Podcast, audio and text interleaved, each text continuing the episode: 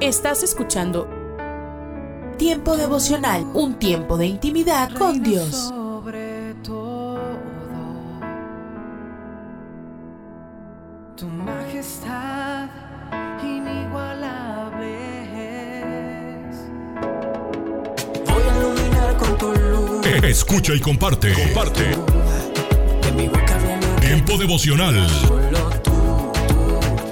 en las plataformas Spotify, Google Podcast, Amazon Music y donde quiera que escuches tus podcasts.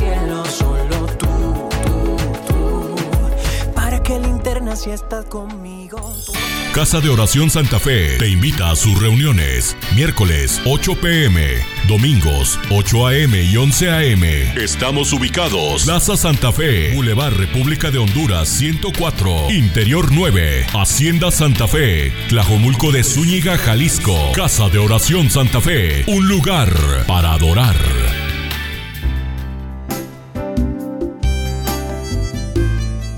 Alimento para el alma.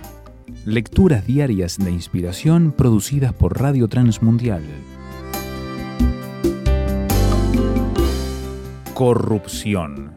Uno de los problemas más enquistados en cualquier sociedad es la corrupción. De hecho, existe un ranking mundial de países corruptos, en los cuales es muy difícil realizar alguna gestión sin incurrir en algo inapropiado. Pero, ¿por qué es difícil eliminar la corrupción de nuestra sociedad? ¿La corrupción solo está en nuestros gobernantes? ¿Puede algún partido político asegurar que en su entorno no existen corruptos? Dios declara que todo ser humano es pecador y corrupto desde la concepción. La corrupción es inherente a nuestra naturaleza pecaminosa y por lo tanto, ésta nos conduce a practicar el pecado. Todos somos conscientes de haber robado en alguna manera a nuestros padres para conseguir lo que queremos. En cierta oportunidad un jovencito vio que a una persona se le cayó su billetera y éste, en lugar de avisarle, esperó que el dueño se alejara para luego quedarse con lo que no le pertenecía. Muchos empleados tienen la corrupta costumbre de incrementar los precios en las facturas para hurtar el dinero del empleador. La lista es interminable y nos muestra que la corrupción está enquistada en lo más profundo del corazón humano. Sin embargo, nos hemos acostumbrado a pensar que solo las autoridades del gobierno son corruptas, pero no el ciudadano de a pie. Hemos creído falsamente que solo es corrupción cuando se roba grandes cantidades de dinero. La palabra de Dios dice, y miró Dios a la tierra, y he aquí que estaba corrompida, porque toda carne había corrompido su camino sobre la tierra. Génesis 6. Es imposible que un presidente, partido político o la educación erradiquen la corrupción del corazón del hombre.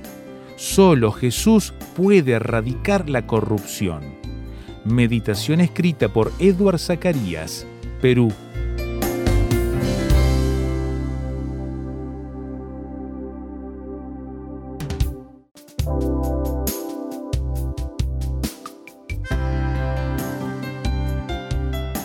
Para más información o si desea adquirir el libro Alimento para el Alma, escriba a apa.transmundial.org o llame aquí en México al 50 25 42 06. 50 25 42 06. Alimento para el Alma es una producción de Radio Transmundial.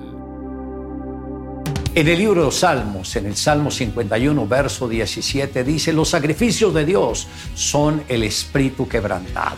Al corazón contrito y humillado no despreciarás tú, oh Dios. Hoy me gustaría tratar sobre el tema un corazón humillado.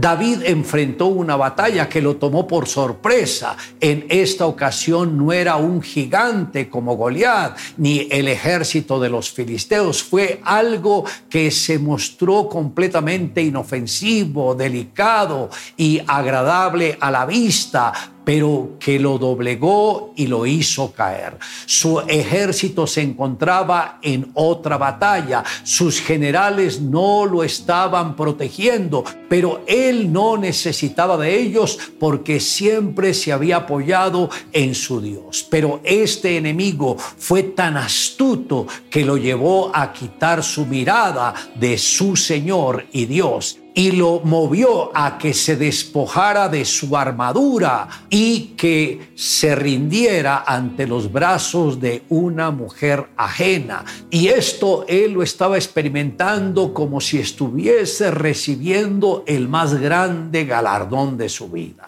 David no se había percatado de que el dardo del pecado ya lo había alcanzado. Su temperamento había cambiado. Se había vuelto demasiado duro para con aquellos que estaban cerca de él. Ya no había dolor ni lágrimas por los heridos en batalla, sino respuestas cínicas. Posiblemente los más cercanos se preguntarían, ¿qué le estará aconteciendo a nuestro rey?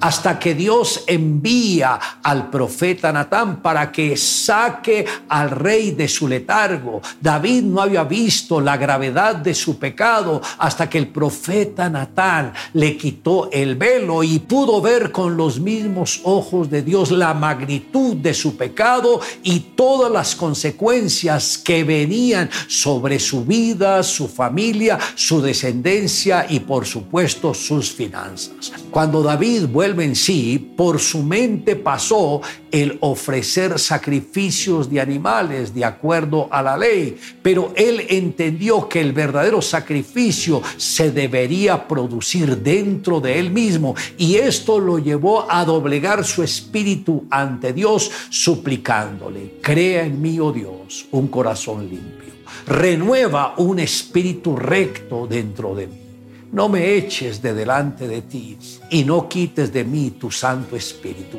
Vuélveme el gozo de tu salvación y Espíritu noble me sustente. Esto está en el Salmo 51, versos 10 al 12. Apreciado amigo, si usted se identifica con lo que le sucedió a David, este es el momento oportuno para que se arrepienta y entregue la totalidad de su vida al Señor Jesús. El puente de Brooklyn es uno de los puentes más admirados y visitados del mundo. La historia de su construcción comenzó en 1863 un ingeniero muy creativo llamado John Roblin se inspiró y tuvo la idea de que ese puente sería espectacular para conectar a la gente más fácilmente.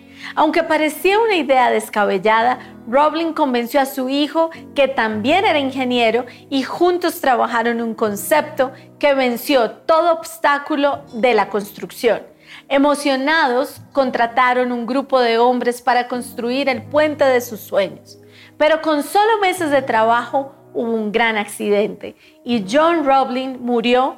Su hijo Washington Roblin quedó con daño cerebral permanente sin poder hablar ni caminar.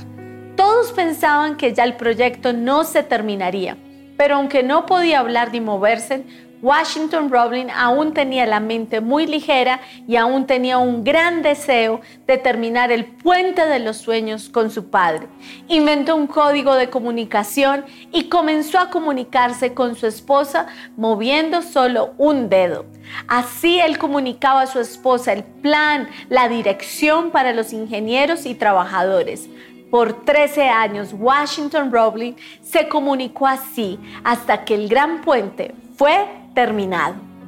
Le invito a que me acompañe en la siguiente oración. Amado Dios, gracias por tu palabra, porque esta me está redarguyendo. Perdóname, Señor, en todo lo que te he ofendido. Perdóname cuando dejé la palabra tuya a un lado y me enfoqué en lo que la carne me pedía. Hoy renuncio a todo pecado, a toda inmoralidad, a todo lo que te desagradó a ti y vuelvo mis ojos y mi corazón a ti para recibir tu bendición, tu gracia y tu amor. Te amo Dios en Cristo Jesús. Amén. Declare juntamente conmigo, los sacrificios de Dios son el espíritu quebrantado. Al corazón contrito y humillado no despreciarás tú, oh Dios.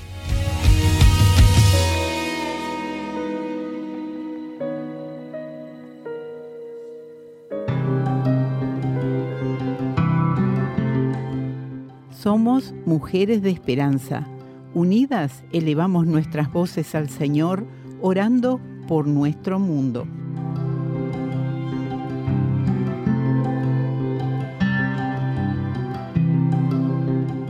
Padre, oramos por el pueblo danés para que comprendan cuán preciosa es la vida y que los hijos son un regalo de Dios.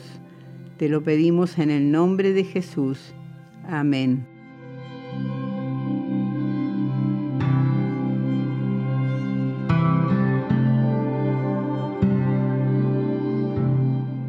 Descarga el boletín de oración con todas las peticiones del mes, artículos adicionales para sembrar esperanza en mujeresdeesperanza.org o solicítalo por WhatsApp al signo de más 598 91 610 610.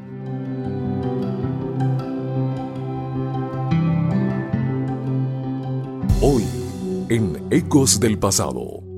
El paladar del alma.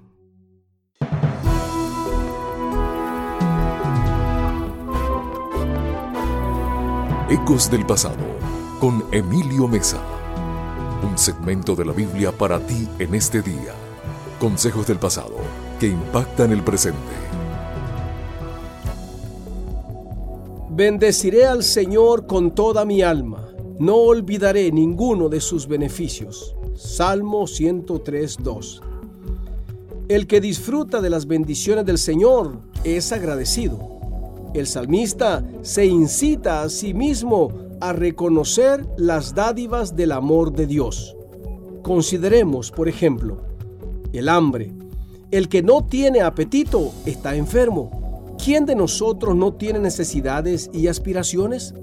No debemos quedarnos solo en el plano material. Jesús dijo, no solo de pan vivirá el hombre. Dichosos los que tienen hambre y sed de la justicia, porque serán satisfechos. Todos queremos realizaciones, prestigio, justicia y cariño.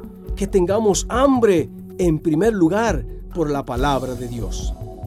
Ahora consideremos el alimento.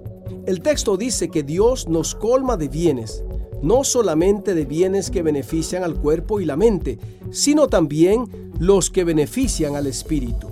El salmista considera que el perdón es una gran dádiva de Dios. ¿Y no es así? ¿No es esta la esencia del Evangelio? ¿Y no agrega él los medios que derraman su gracia? Y por último, el proveedor. Dios es quien colma de bienes nuestra vida. Hay pobres mortales que se someten a la merced del destino, de la casualidad, de los astros o de las fuerzas ocultas. Son esclavos de la magia o de la fatalidad. El escritor de este salmo se considera libre de esos azares. Expresemos nuestra gratitud a Dios, pues ella misma es también una gran bendición. Dios son incontables las bendiciones por las que tenemos que darte gracia, pero queremos recordar en primer lugar las virtudes de tu santa palabra. En el nombre de Jesús. Amén. Este fue tu segmento de la Biblia, Ecos del Pasado, con Emilio Mesa, preparado exclusivamente para impactar tu presente. Un aporte para esta emisora de Ministerio Reforma. Búscanos en www.ministerioreforma.com. Presentamos La Buena Semilla, una reflexión para cada día del año. La buena semilla para hoy se encuentra en Filipenses 1:21 para mí el vivir es Cristo y el morir es ganancia. Y en Amós 5 versículos 6 y 8. Buscad al Señor al que vuelve las tinieblas en mañana. La reflexión de hoy se titula ¿Y si tuviera que morir ahora? Este es el testimonio de David. Dios siempre me había parecido muy lejano, pero cuando mi padre murió de un cáncer y poco después uno de mis primos murió en un accidente de tránsito, no pude eludir el tema por más tiempo. ¿Qué es la muerte? El hecho de que nadie pueda escapar de ella me asustaba muchísimo, por ello me preguntaba, si muriese ahora, ¿a dónde iría? Sabía lo que la Biblia enseña respecto al más allá. Si en este momento tuviese que morir, no sería salvo. Debía hacer las paces con Dios para estar seguro de tener la vida eterna. El verano siguiente fui a un campamento de jóvenes cristianos esperando hallar esa paz que tanto buscaba. Allí por fin comprendí el mensaje de la Biblia Cristo murió para reconciliarme con Dios el Padre y darme su paz. Él llevó mis pecados y sufrió en mi lugar el castigo que yo merecía. Mi pecado fue puesto sobre Cristo en la cruz y él, quien era inocente, fue condenado por ello. Mediante la fe comprendí lo que Cristo había hecho por mí. Experimenté el amor de Dios por mí y mi vida fue transformada totalmente. Antes el miedo a la muerte me horrorizaba, pero ahora que Cristo está en mi vida simplemente puedo decir, como el apóstol Pablo, para mí el morir es ganancia, porque sé a dónde iré después de esta vida terrenal. Estaré con mi Creador y Salvador, quien me amó y se entregó a sí mismo por mí. Dice la Biblia, Jesús se hizo hombre para destruir al que tenía el imperio de la muerte y librar a todos los que por el temor de la muerte estaban sujetos a servidumbre. Hebreos 2, versículos 14 y 15. Para escuchar este y otros programas, le invitamos que visiten nuestra página web en labuenasemilla.com.ar.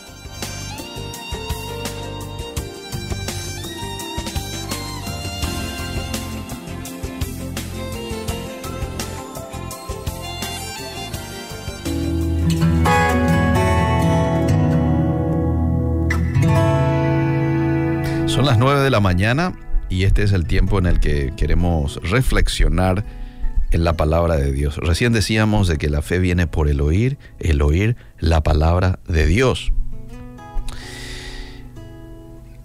Hay una carta en el Nuevo Testamento que es la carta denominada Filipenses. Pablo envía esta carta a los cristianos que vivían en Filipos. Y me encanta esta carta porque resalto la actitud del escritor, del apóstol Pablo, al escribir esta carta a los hermanos, teniendo en cuenta el contexto de Pablo en ese entonces. Pablo estaba muy lejos de ellos, cumpliendo arresto domiciliario. Él podía recibir visitas, pero no podía viajar. A pesar de que estaba viviendo probablemente en una casa, es muy probable que estuviera encadenado a un soldado romano las 24 horas del día. Además, sabía que un juicio podía demorar años. Estas eran las condiciones de vida para el futuro previsible tal vez por el resto de su vida.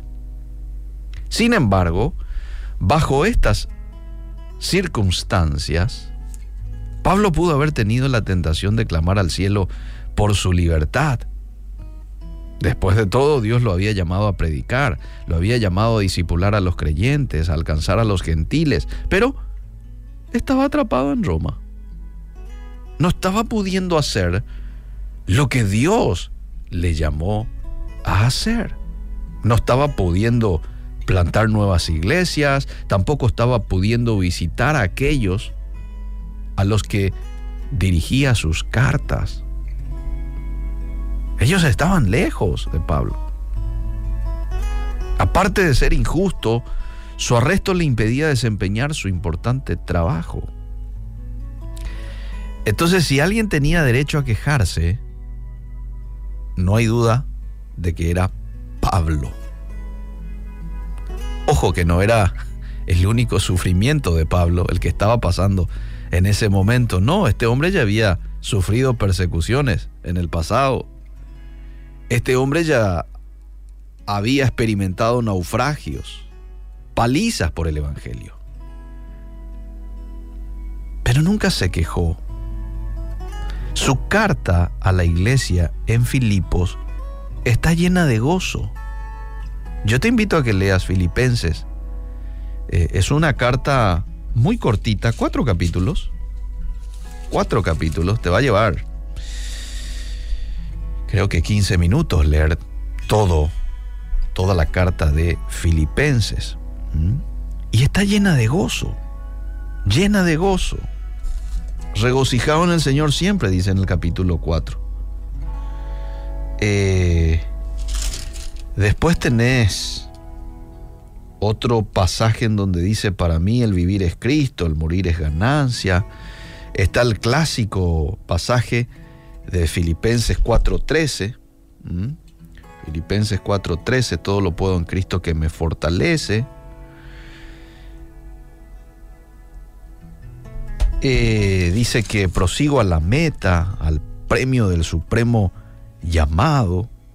Estoy, estoy entresacando algunas frases así conocidas de, este, de esta carta escrita a los cristianos de Filipas. Lleno, lleno de gozo está la carta. ¿Cómo es que Pablo podía, en un contexto tan difícil como el que le estaba tocando vivir, hablar de esta manera, tener este tipo de lenguaje, tener esta actitud positiva, eh, esta actitud en donde él aguardaba por un futuro mejor y no estaba deprimido, o no estaba orando, Señor, llévale a este servidor, llévame a tu presencia, ya no quiero vivir. ¿Qué, qué, pasó? ¿Cuál era la clave aquí del apóstol Pablo? Que se enfocó en Dios, amable oyente. Y el, el enfocarse en Dios a él le permitía vivir por encima de sus circunstancias. Fíjate vos lo que dice Filipenses 4:8. Por lo demás, hermanos, todo lo que es verdadero, honesto, justo, todo lo puro, lo amable, todo lo de buen nombre, si hay virtud alguna, si algo digno de alabanza, en esto pensad. ¡Wow! ¡Wow!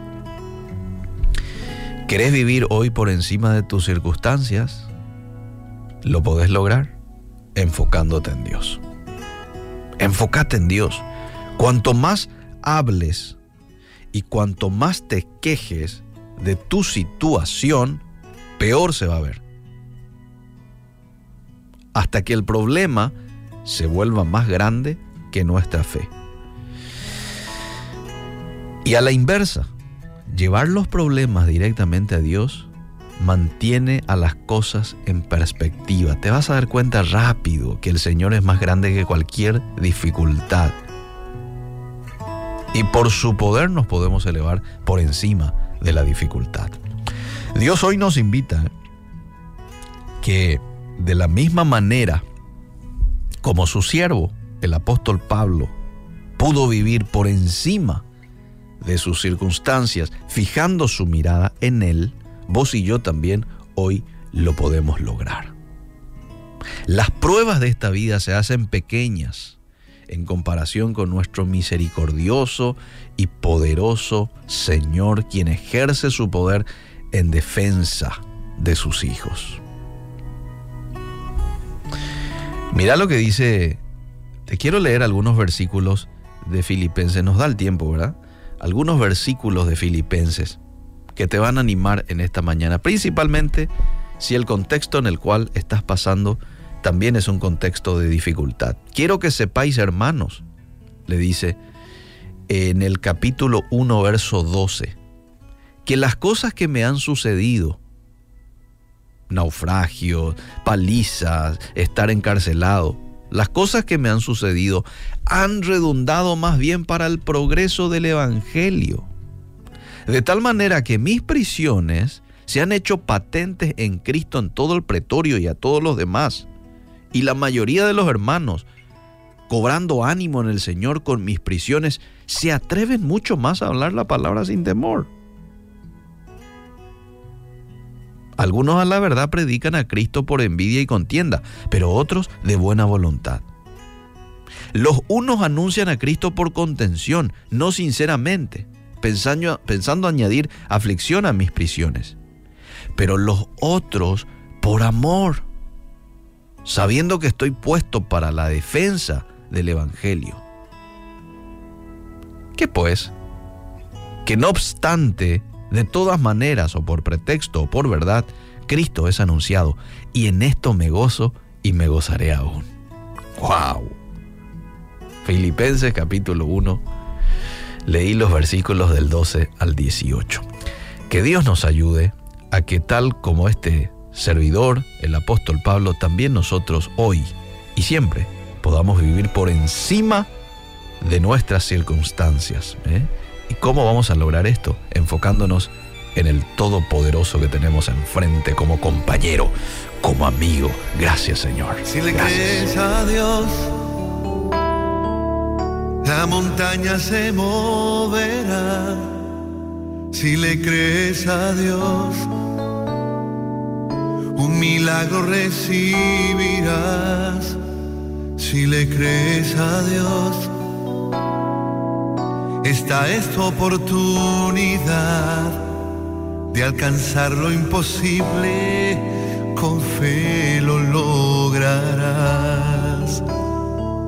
Si le crees a Dios, todas las puertas se abrirán, tu problema se resolverá, la victoria obtendrás. Si le crees a Dios, hasta hoy llevo tu enfermedad, de seguro te bendecirá si le crees a Dios. Todo esto recibirás si le crees a Dios. Todo esto recibirás si le crees a Dios. alimento que tu alma necesita para que puedas comenzar un nuevo día. Es el momento de abrir nuestra mente y corazón para que juntos comencemos a vivir. En bendición, en oración y en victoria me levanto hoy. Con reflexión, meditación, con la palabra del Señor. La dosis diaria. Con William Arana. Hace mucho tiempo un anciano campesino, harto de tener que sufrir para proteger su campo de las tormentas o de la sequía, decidió hablar con Dios. Dios, escúchame, por favor, necesito pedirte algo. ¿Qué quieres? respondió el Señor. Estoy cansado de trabajar cada día el campo y perder muchas veces la cosecha de trigo por culpa de una tormenta o una despiadada ola de sequía. La gente termina pasando hambre. Tal vez no sepas como yo que soy un campesino cómo debe ser el tiempo. Deja que yo decida durante un año y verás cómo desaparecen la pobreza y el hambre. Dios le miró compasivo y aceptó. De acuerdo, tú me dirás durante el año cómo quieres que sea el tiempo. Y así fue. Durante un año entero el campesino iba pidiendo sol o lluvia, según lo deseaba. Y todo fue muy tranquilo. Apenas tuvo que trabajar en primavera y justo un año después fue a hablar con Dios. El trigo había crecido mucho más que ningún otro año y el campesino estaba orgulloso. ¿Ves cómo tenía razón? El trigo está tan alto que tendremos alimento para varios años. Mm, ya veo, dijo Dios. Cierto, ha crecido mucho. ¿Pero te has asegurado de que los granos sean buenos? El campesino tomó entonces un grano de trigo y lo abrió y estaba vacío. ¿Cómo es posible? Estaba alarmado el campesino. Entonces Dios le dijo, sin obstáculos es imposible crecer. Sin desafíos, sin tormentas, sin truenos o granizo, el trigo no se fortalece. Le pusiste todo tan fácil que el trigo creció sin alma, vacío. El campesino bajó la cabeza y lo entendió todo. ¿Sabes una cosa? Muchas veces nosotros no entendemos que enfrentar problemas en nuestra vida son esa oportunidad para, para crecer. Porque los problemas o nos derrotan o nos desarrollan, dependiendo de cómo respondemos a ellos. Tú puedes elegir ignorarlos y sufrir o reconocerlos y aprender y crecer. Por eso la Biblia habla de la siguiente manera en Jeremías 15:19. Si te arrepientes yo te restauraré y podrás servirme. Si evitas hablar en vano y hablas lo que en verdad vale, tú serás mi portavoz. Que ellos se vuelvan a ti, pero tú no te vuelvas hacia ellos. Es hermoso saber que Dios desea que aprendamos a sacar lo mejor de nosotros, cosas preciosas, lo mejor entre lo vil o lo difícil. Todo proceso de maduración requiere tiempo y Dios lo tiene, pero nosotros somos los que no tenemos ese tiempo, ¿verdad? El tiempo en sí mismo no hace madurar a nadie, Solo las responsabilidades, las cosas difíciles, las adversidades nos van a enseñar más que los éxitos. Las personas que ven los problemas como oportunidades es porque han desarrollado la capacidad necesaria y porque han pagado un precio. Así que Dios va a usar los problemas para darte dirección. Dios va a usar las dificultades para mirar qué hay dentro de nosotros y sacar lo mejor de nosotros. Y Dios también usa los problemas para corregirnos, para protegernos eso es lo que hace Dios, nos hace madurar. Así que a pesar de todo lo que tengamos que vivir, hoy sencillamente tenemos que entender que el proceso de maduración es el crecimiento que Dios quiere tener porque la adversidad nos va forjando, nos va fortaleciendo. Y Dios está trabajando en ti y en mí. Recuérdalo siempre. No maldigas, bendice.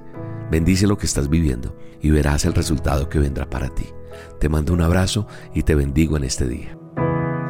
Dios de Abraham, eres Dios que cumplirá cada pacto hasta el final. Una y otra vez te has mostrado fiel y lo volverás a hacer a pesar de la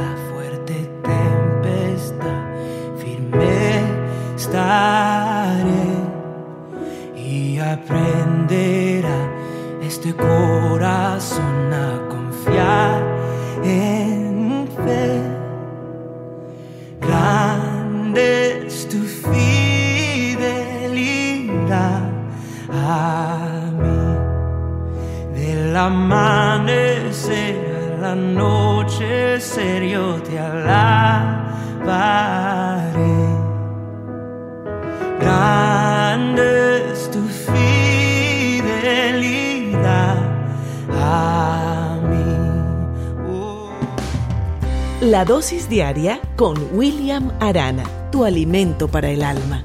Vívela y compártela. Somos Roca Estéreo. Estás escuchando Tiempo devocional, un tiempo de intimidad con Dios.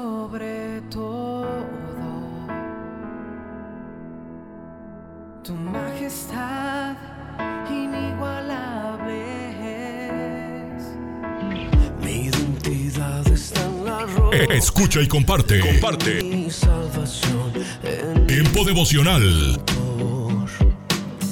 En las plataformas Spotify, Google Podcast, Amazon Music y donde quiera que escuches tus podcasts. Dios me has escogido, me has En cada amanecer te Escucha. veo. Escucha Tiempo devocional de lunes a viernes a partir de las 6 a.m. través de Rema Radio. Sábados y domingos 8 a.m. por Rema Digital Radio.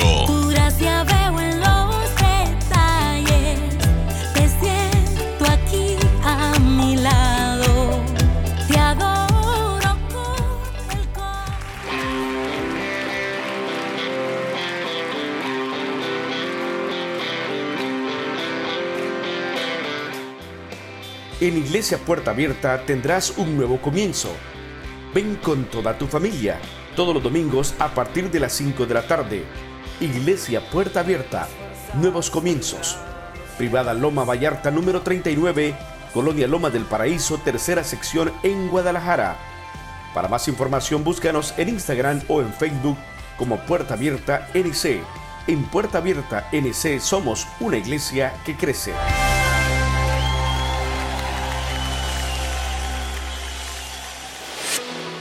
Lectores de la Biblia, bienvenidos a la sinopsis de la Biblia.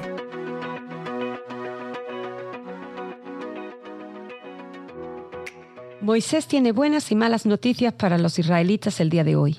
Van a romper este pacto. Dios lo sabe, yo lo sé, ustedes lo saben. Así que esto es lo que deben hacer cuando eso suceda. Arrepiéntanse, regresen a Dios, no los abandonará. Él restaurará todo lo que pierdan cuando se alejen de Él. Cuando pecan y son llevados al cautiverio, Dios usará esas circunstancias para cambiar sus corazones. Capítulo 30, versículo 6. Luego se volverán hacia Él y comenzarán a obedecerlo. Cuando Dios le da a alguien un corazón nuevo, sus deseos cambian. La palabra hebrea para corazón combina las palabras que usamos para corazón y mente, y es donde el deseo y la voluntad se cruzan.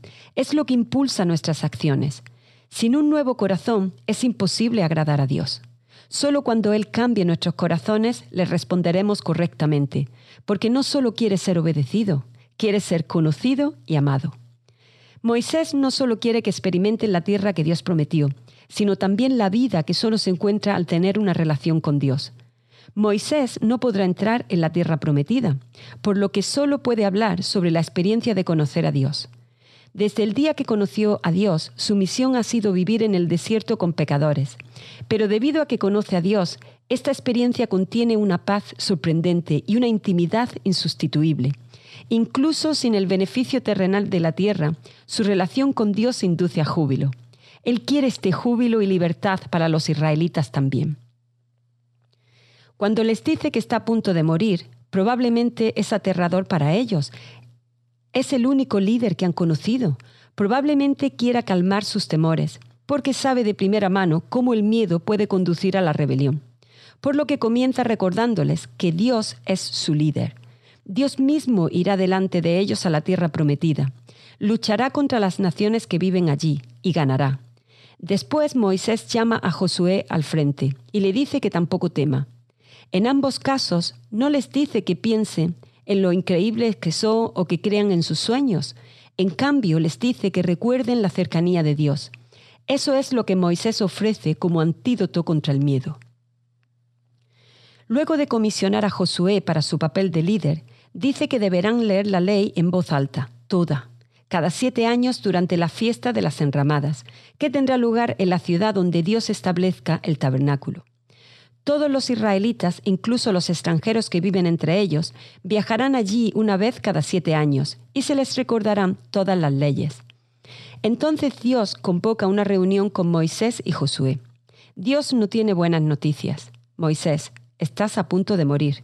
Josué, estás a punto de liderar a estas personas. Y adivina qué, están a punto de rebelarse. Esto es similar a cuando Dios llamó a Moisés por primera vez para hablar con el faraón sobre la liberación de los israelitas. Básicamente Dios dijo, ve a pedirle al faraón que haga esto en específico.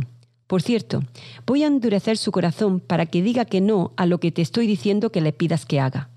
Dice mucho acerca de su confianza en Dios, que hagan estas cosas después que Él les dice primero que fallarán.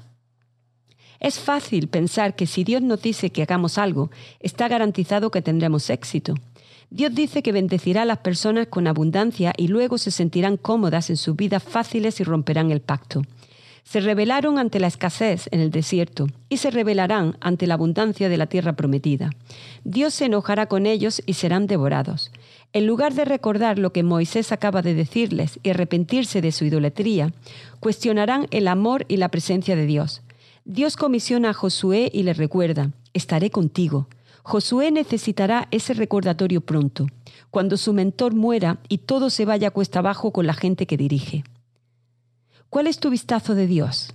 Este es el mío. Dios sabe cuánta traición soportará, cómo será dudado, olvidado y acusado falsamente de abandono, pero aún así su amor persiste. Conocer el futuro, especialmente un futuro como ese, podría amenazar fácilmente a un amor menor, pero no el amor de Yahweh.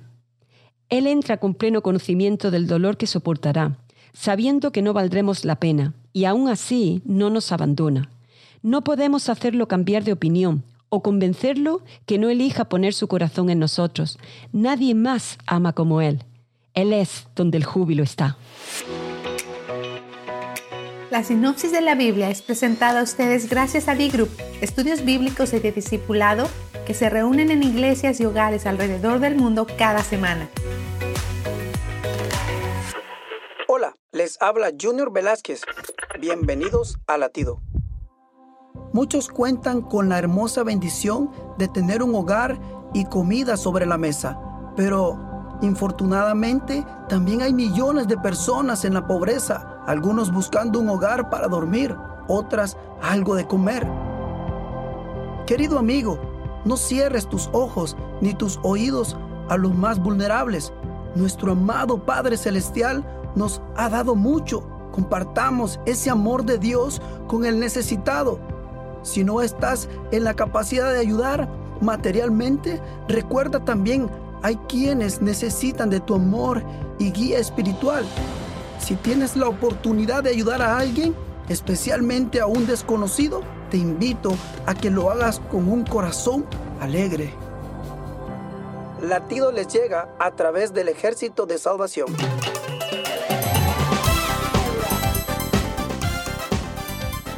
Un momento con Alberto Motesi. Una respuesta práctica a tus interrogantes sobre tu vida y los problemas del mundo moderno.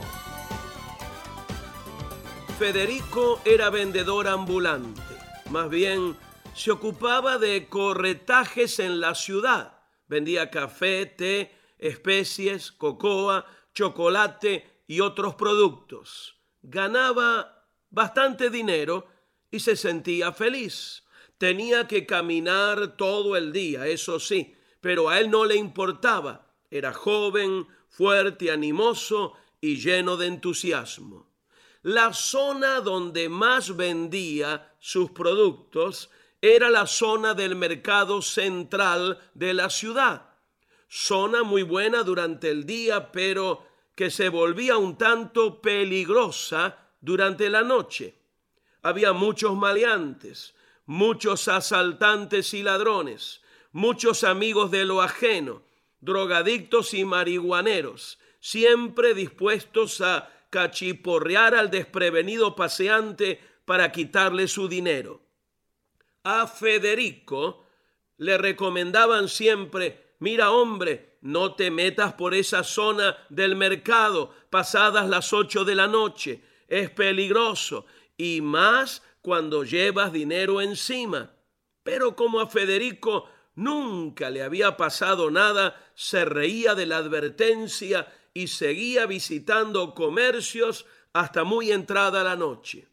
Una noche, en una calle oscura, lo asaltaron entre cuatro, lo golpearon, lo cortaron con una navaja, le estropearon la ropa y le robaron todo el dinero. Lo dejaron tirado desangrándose. Un religioso que tenía su iglesia cerca pasó por el lugar, lo vio caído al pobre Federico, pero siguió de largo, no quería meterse en líos. Un maestro de religión que iba apurado a dar una clase también vio caído a Federico, pero haciendo caso omiso del herido, siguió con sus libros bajo el brazo.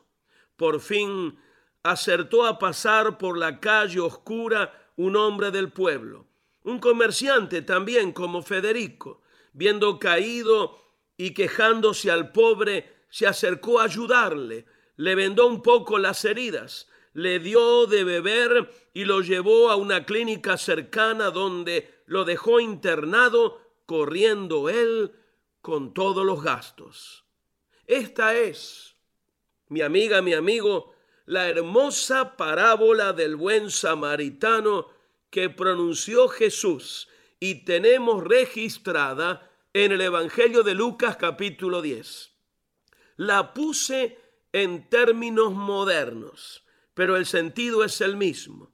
Jesús dijo que hay que amar al prójimo como a uno mismo. Un leguleyo le preguntó, ¿y quién es mi prójimo? Jesús entonces contó la historia para enseñar que nuestro prójimo es cualquiera y todo aquel que necesita nuestra ayuda. Miles hay a nuestro alrededor que necesitan de nuestra ayuda material o moral. Nosotros también, cada uno de nosotros, somos un prójimo de otro y el gran ayudador de todos, el gran samaritano que cura, que restaña la sangre, que salva y protege, se llama Jesús. Acude a Él para su ayuda, mi amable oyente. Él te sanará, te restaurará para que tú, siguiendo su ejemplo, hagas lo mismo. Tu cristianismo lo mostrarás no con ceremonias de una u otra religión. Tu calidad de vida y relación con Dios la mostrarás por tu amor a los demás. Este fue Un Momento con Alberto Motesi. Escúchanos nuevamente por esta misma emisora. Educación que transforma. ¿Te quieres preparar mejor? Visita albertomotesiuniversity.com y pulsa el botón de la escuela virtual. Esto es la palabra para ti hoy. Y la palabra para ti hoy es la armonía en el hogar, primera de una serie de tres escrita por Bob Gass. En Efesios 4, 2 leemos, tengan paciencia y soportense unos a otros con amor. La verdad es que sin armonía en el hogar, todos tus éxitos profesionales se pueden sentir huecos. Si se te hace más fácil hablar con extraños que con tu propia familia, algo anda mal y necesitas arreglarlo urgentemente. Dios diseñó a tu familia para ser un sistema de apoyo y tu red de protección para atraparte cuando caigas. Y su palabra nos da la receta para crear la armonía en el hogar. Dice, sean humildes y amables, tengan paciencia y soportense unos a otros con amor. Procuren mantener la unidad que proviene del Espíritu Santo por medio de la paz que une a todos. Eso es Efesios 4, el resto del versículo 2 y 3. Fíjate en estas cuatro palabras importantes en estos versículos humildes, amables, paciencia y unidad. No funcionará sin esos ingredientes esenciales. Entonces, comienza a orar por tus hijos en lugar de solo establecer reglas que creen distancia cuando no estén de acuerdo.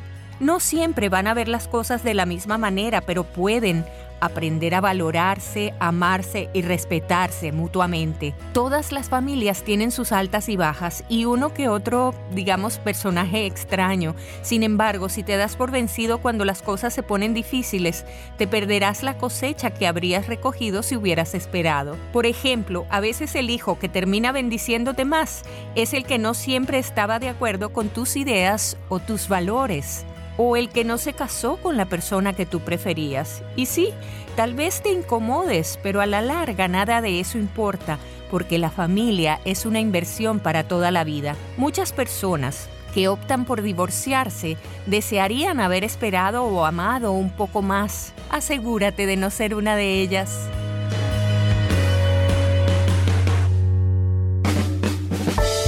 Vivimos en una época en la que los valores como personas, como ciudadanos y como familia se han olvidado.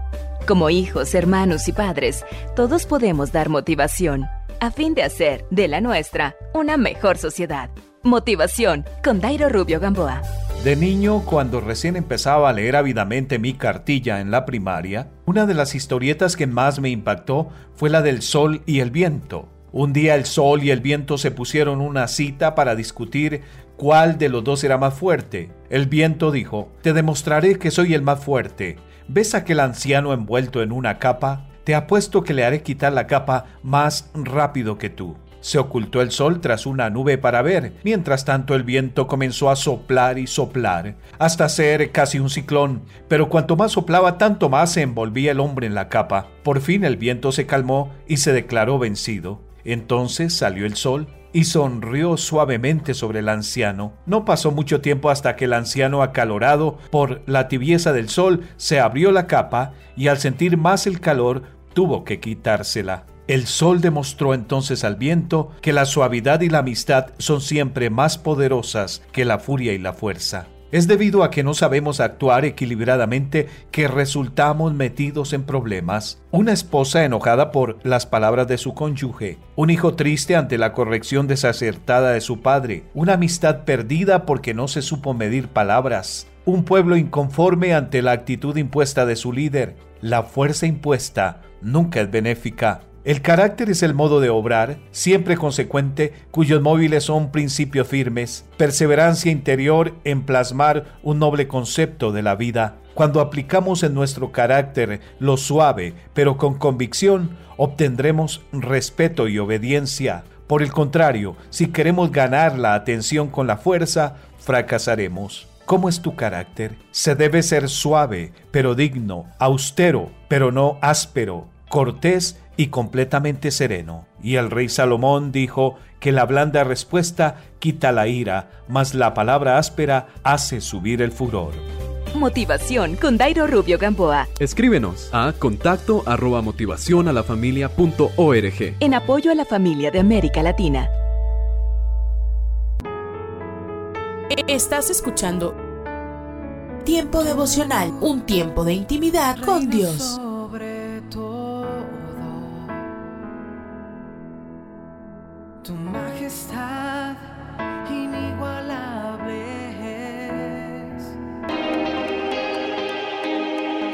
Escucha y comparte. Comparte. Es un día Tiempo devocional. para tu nombre. En las plataformas Spotify, Google Podcast, Amazon Music y donde quiera que escuches tus Para podcasts. tu nombre exaltar.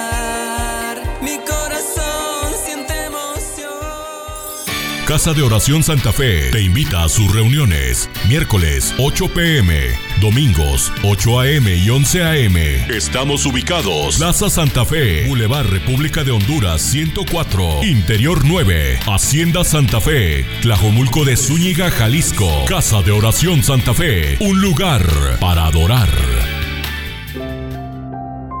¿Cuándo te lastimó alguien? ¿Qué aprendiste de esa situación? El pensamiento de hoy está escrito por Kimja Lauder. Kimja escribe. Cuando éramos más jóvenes, mi hermana y yo discutíamos con frecuencia, pero recuerdo en especial una ocasión. Después de gritarnos cosas hirientes, ella dijo algo que en ese momento me pareció imperdonable. Mientras la situación empeoraba, mi abuela nos recordó que debíamos amarnos la una a la otra. Dios les dio una hermana en la vida. Tienen que mostrarse mutuamente un poco de gracia. Cuando le pedimos a Dios que nos llenara de amor y comprensión, Él nos ayudó a reconocer cómo nos habíamos herido y a perdonarnos. Puede ser tan fácil guardar rencor y amargura, pero Dios desea que experimentemos la paz que solo puede venir de Él cuando le pedimos que nos ayude a soltar el resentimiento. En vez de anidar esos sentimientos, podemos mirar el ejemplo de perdón de Cristo que brota del amor y la gracia, esforzándonos para ser benignos unos con otros y perdonándonos unos a otros, como Dios también nos perdonó a nosotros en Cristo. Cuando nos es difícil perdonar, consideremos la gracia que Él nos extiende cada día. No importa cuánto fallemos, su compasión nunca falla. El Señor puede ayudarnos a quitar la amargura de nuestro corazón para que seamos libres de permanecer esperanzados y receptivos a su amor.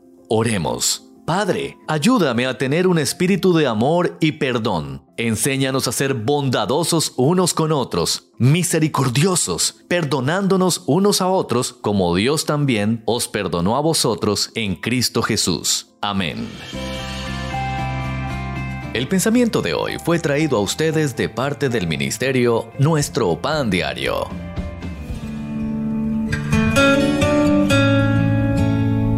Después de mucho tiempo, eh, una señora volvió a ir al culto con su hijita.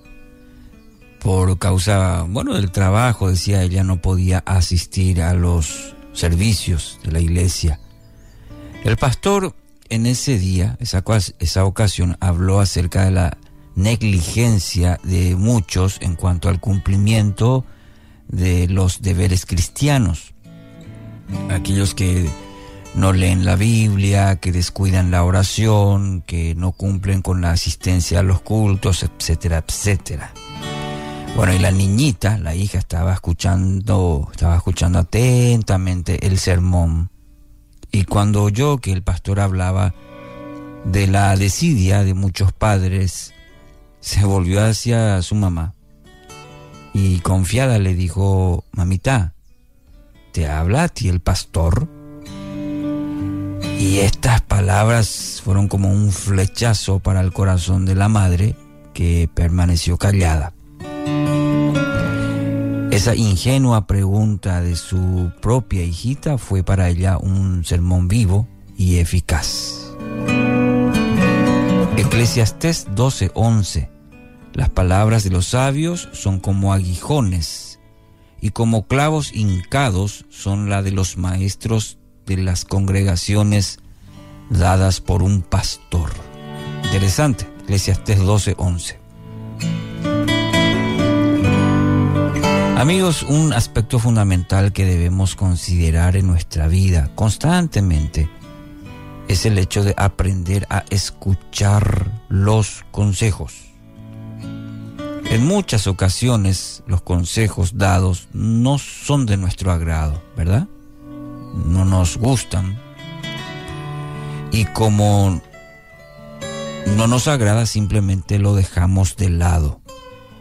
Aprender escuchar implica también la disposición y la decisión para incorporarlo en nuestra vida. Es decir, para ponerlo en práctica. Considerar y llevarlo a la práctica en nuestra vida.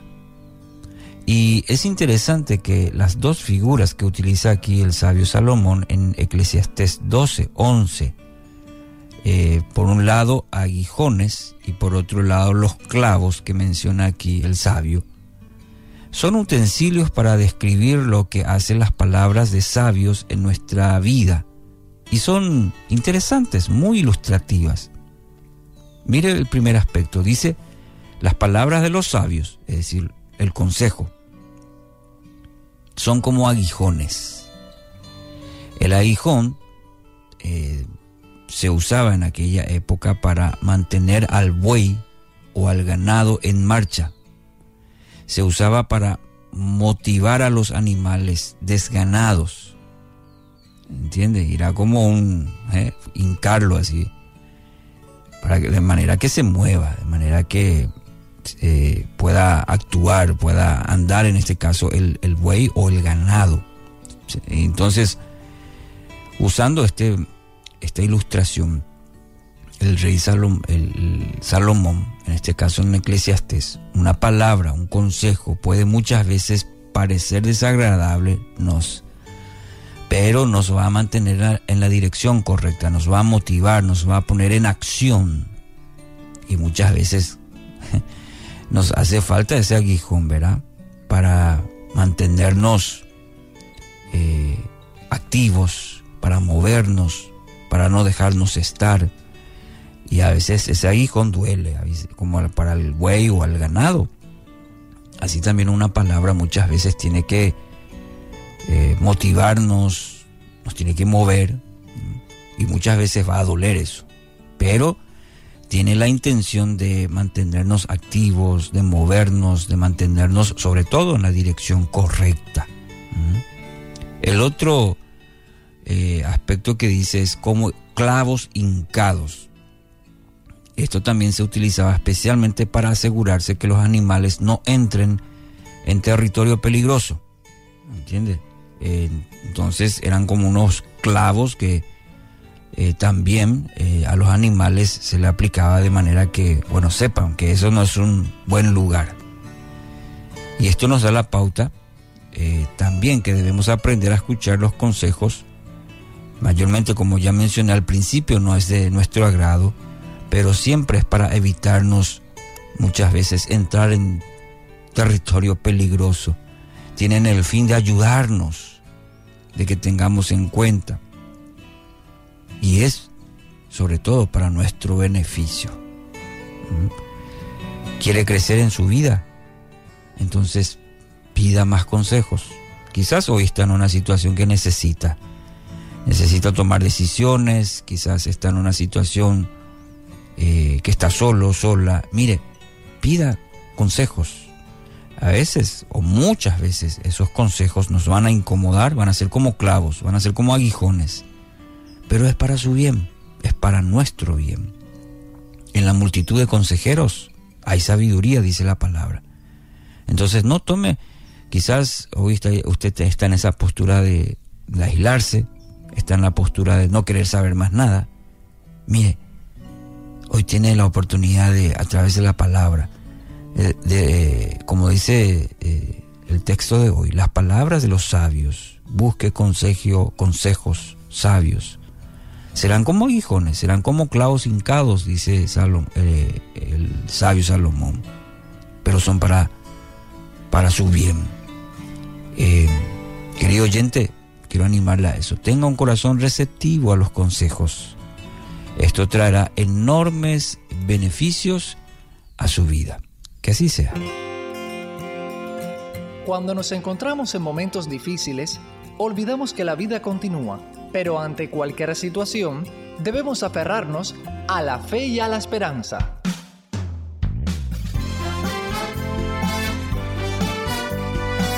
Meditaciones y comentarios con el pastor Alberto González en Mensajes, de, fe y esperanza. Un saludo cordial desde La Habana, Cuba. Terminando de hablar sobre adoración y la voluntad de Dios en la carta a los Efesios, el apóstol se aparece con una declaración inesperada en el versículo 21 del capítulo 5. Someteos unos a los otros en el temor de Dios. Me parece que muchas veces pasamos por alto esta enseñanza. Después de leer sobre la llenura del Espíritu en los versículos anteriores, arrullarnos con salmos, himnos y cánticos espirituales de alabanza y gratitud perpetuas, casi que estamos en la gloria protegidos y acariciados por alas angélicas. Entonces, de pronto, Pablo nos retorna a la realidad terrenal con todas sus complejidades. ¿Someternos unos a los otros?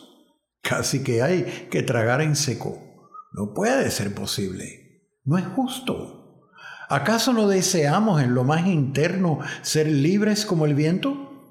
Nos encantaría ser dueños absolutos de nuestras vidas, no tener que dar explicaciones a nadie, dispuestos para hacer lo que quisiéramos sin preocuparnos hasta dónde nuestras decisiones afectan a otros, ni ser cuestionados jamás por ellas.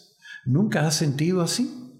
Sin embargo, asumir responsabilidad ante los demás por nuestros actos, permitiéndoles valorar y juzgar nuestro comportamiento, es un requerimiento bíblico imposible de soslayar, porque es un principio que recorre la escritura de punta a cabo. Debemos sentirnos comprometidos con otros por lo que decidimos y hacemos en el temor de Dios.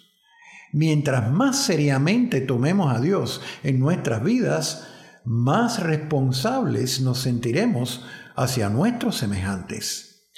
¿Soy yo acaso guarda de mi hermano? Protestó Caín cuando Dios le preguntó por Abel, intentando ignorar un compromiso que era incuestionable en el plan divino. Todos somos guardas de nuestros hermanos lo cual nos coloca en una posición de cuidado mutuo y a la vez de rendir cuentas.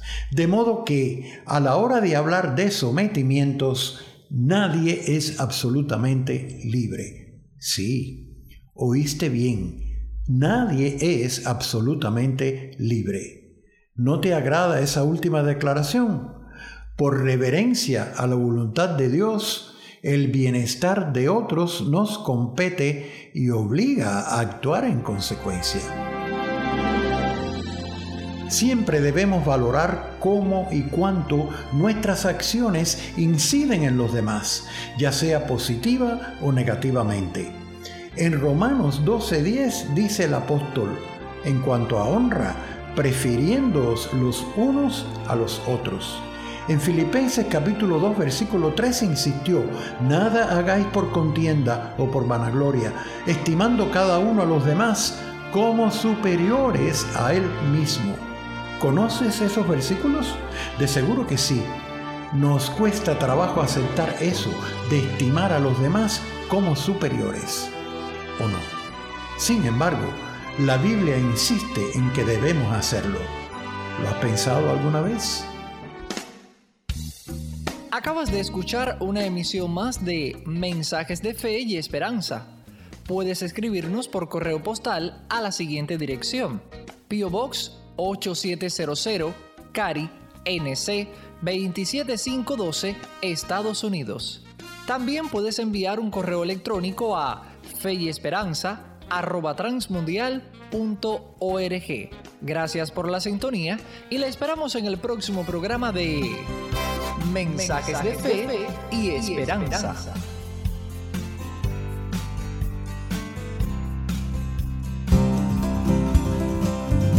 Pan Dulce para la Vida. Reflexiones con Carmen Reynoso. ¿Se imaginan ustedes un mundo con amor? Sin guerras, sin malentendidos, todos pensando en el bien del prójimo. Nadie explotando, nadie robando, todos apoyándose. Si se presentan azotes de la naturaleza, todos solidarizándose.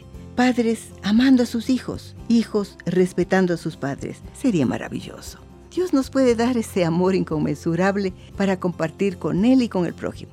Si amamos a Dios, no haremos nada que le ofenda o le entristezca. Si amamos al prójimo, no haremos nada para dañarle o engañarle. Le animaremos, le ayudaremos. Dios nos creó para amarnos y para amar. Necesitamos el amor de Dios. Necesitamos a Jesús como Salvador y Señor. Él nos llena de su amor. Solo Él nos da la capacidad de amar sin ninguna condición. Conociendo a Jesús, comprendemos quién es Dios y le amaremos, maravillados por su grandeza, y ese amor se desbordará y alcanzará a todos los que nos rodean. Pan Dulce para la Vida. Reflexiones con Carmen Reynoso.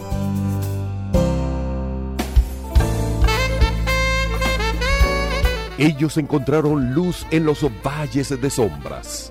Ellos obtuvieron poder para superar los desafíos. Hombres, mujeres y niños que cada día experimentaron el maravilloso mundo de la oración. A partir de este momento, le invitamos a que entre con nosotros a El maravilloso mundo de la oración, el mejor de los encuentros en la voz del pastor Eduardo Padrón.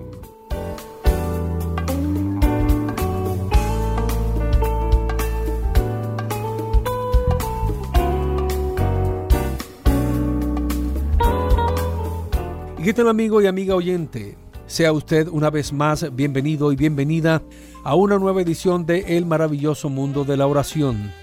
Lizer Motta, quien está en los controles, y este servidor, Eduardo Padrón, les saludamos fraternalmente. Hoy continuaré compartiendo con ustedes parte del libro Trátelo con oración, escrito por el conocido ministro Charles Stanley.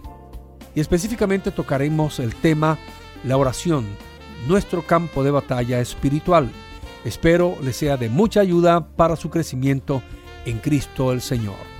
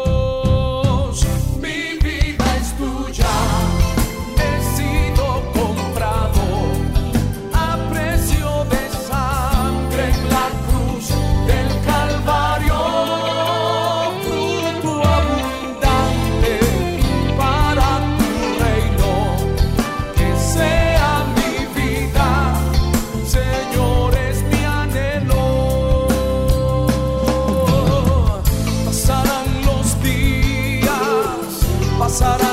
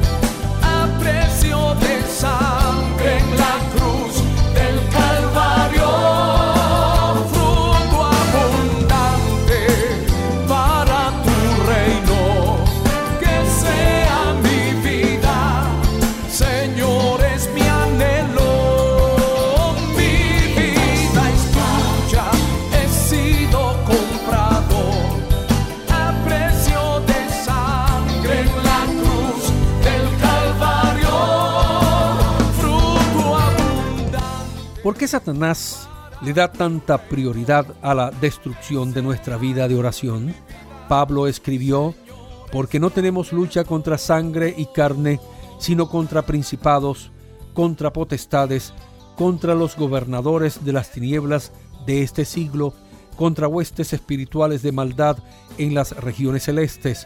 Efesios 6:12. Los cristianos estamos en una lucha espiritual. La única vez que Satanás se ocupa por nosotros, amigo mío, amiga mía, es cuando entramos en esa lucha. Ninguna otra cosa que hagamos es una gran amenaza para él. Satanás sabe que la verdadera lucha espiritual se libra de rodillas. La oración es el arma que más teme. Por lo tanto, es contra la oración que él lanza su mayor ataque. Es de rodillas como se hace el mayor bien y es de rodillas como enfrentaremos los mayores ataques. Señala Charles Stanley que hubo un periodo de su vida en que cada vez que se arrodillaba para orar se quedaba dormido. A pesar de que hubiera dormido bien, no podía permanecer despierto cuando comenzaba a orar. Hizo todo lo posible por no quedarse dormido, pero de nada le valió. No tenía problema para estudiar, aun cuando se levantara temprano, pero no podía orar 10 minutos sin caer rendido. Señala que luchó con eso durante casi un año hasta que el Señor le reveló el problema. Satanás prefería que él predicara o estudiara, pero no que orara. A él le encantaba que hiciera cualquier otra cosa que no fuera orar. Así que, señala Charles Stanley literalmente, para estorbarme, me atacaba con un espíritu de adormecimiento.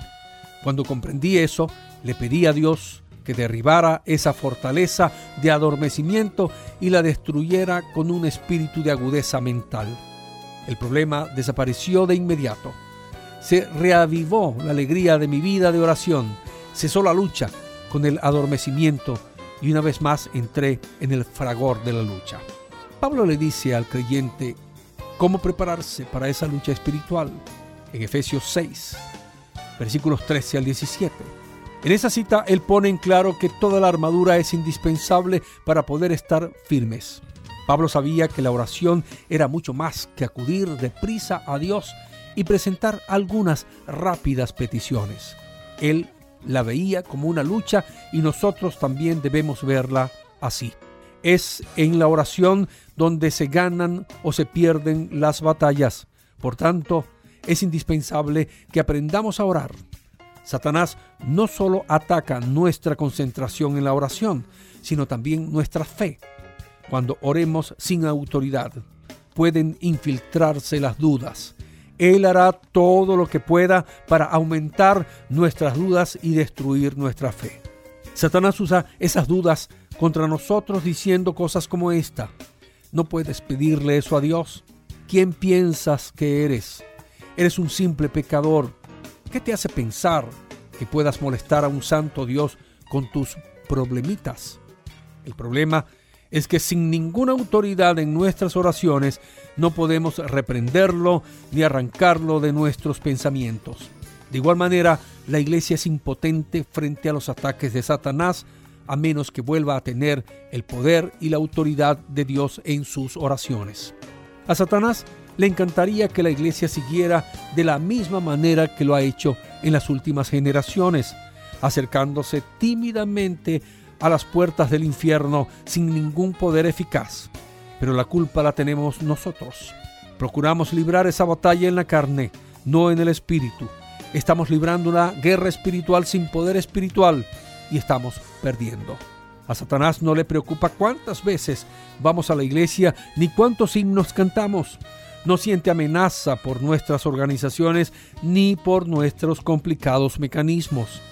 Pero cuando el pueblo de Dios cae de rodillas y reclama el poder y la autoridad de Cristo, todo comienza a moverse en el cielo y todo comienza a estremecerse en el infierno. Amigos, convirtámonos en una iglesia de oración, pero con la autoridad suficiente para enfrentar las dudas y los contratiempos que el enemigo nos atraviesa. Seamos esa iglesia que Dios usa con autoridad y poder.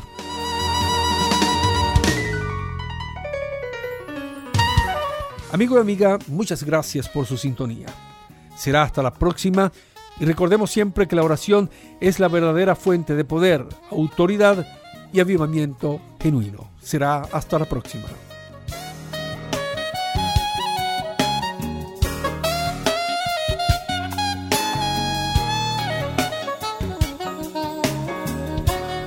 escríbenos a apartado 47 Maracay, Estado Aragua, Venezuela. También puedes escribirnos a nuestro correo electrónico oración arroba transmundial.org. Escríbenos también un mensaje de texto a nuestro celular 0416 739 6277. Estamos en las redes sociales, el Facebook RTM de Venezuela y nuestra cuenta Twitter arroba RTM Venezuela. Y recuerda, la oración sí cambia las cosas.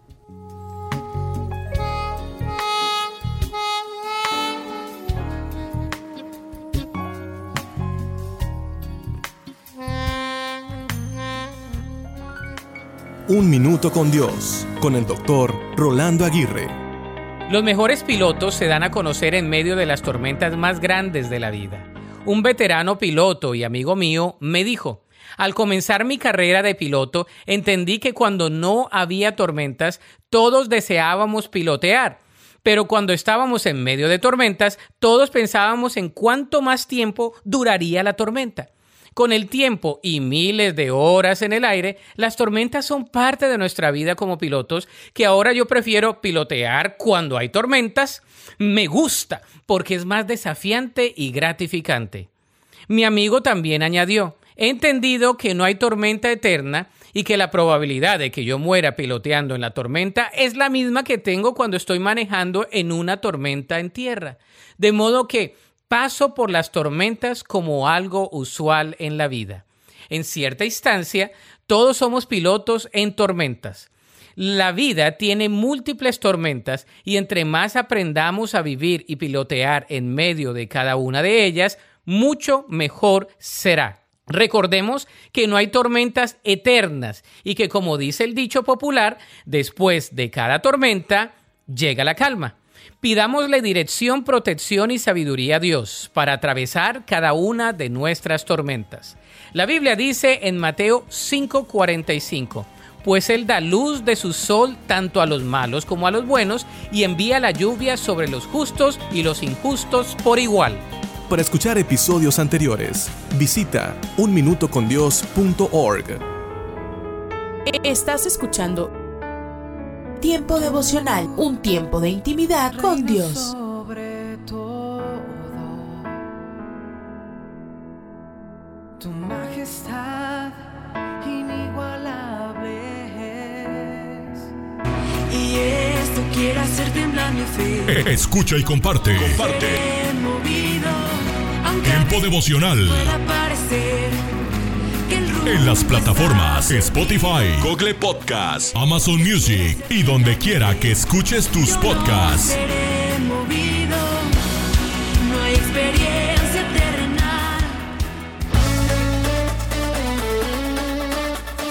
Escucha. Escucha Tiempo devocional de lunes a viernes a partir de las 6 a.m. A través de Rema Radio. Sábados y domingos 8 a.m. por Rema Digital Radio. Sobre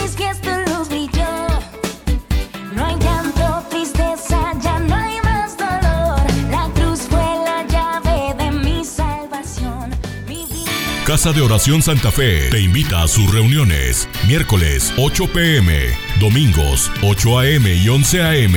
Estamos ubicados. Plaza Santa Fe, Boulevard República de Honduras 104, Interior 9, Hacienda Santa Fe, Tlajomulco de Zúñiga, Jalisco. Casa de Oración Santa Fe, un lugar para adorar. Párate a un lado. Observa el paisaje a tu alrededor. Alza la vista a conceptos eternos.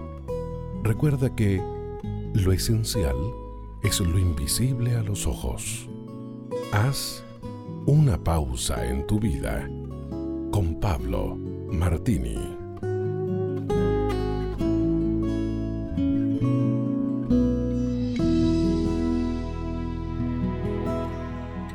Aquel que ha usado alguna vez en su vida un hacha sabe lo que es trabajar intentando cortar madera si dicha hacha no está correctamente afilada.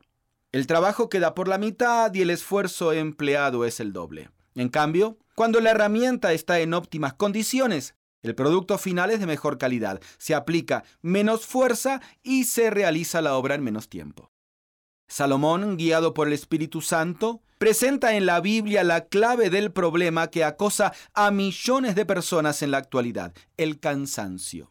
Dos cosas acaban con las fuerzas. Una es el trabajo mal enfocado. Sí, no es el excesivo trabajo lo que cansa, sino el trabajo mal enfocado, ocupar mi tiempo en cosas que no me corresponden hacer a mí. Y la otra es usar la herramienta equivocada o la herramienta correcta pero en malas condiciones. Dios nos dio algunas herramientas para usar. El cuerpo es una de ellas. De ahí que mantenerse en forma es bueno y aconsejable. Muchos de los placeres que encuentras en esta sociedad sensual tienen un efecto nocivo para el organismo y su uso o abuso lo deterioran progresivamente. Tu mente también es una herramienta increíble, pero si está repleta de pornografía, de rencores y de conceptos ajenos a Dios, te controlará a la larga. Recuerda que somos lo que pensamos. Tu alma y tu espíritu, en último lugar, son tus patrimonios exclusivos y también debes mantenerlos en forma, con una correcta actividad espiritual como respiración de tu ser interior. Circunstancias adversas de la vida son muchas veces mecanismos activados por Dios para pulirnos y afilarnos, situaciones, personas, anhelos.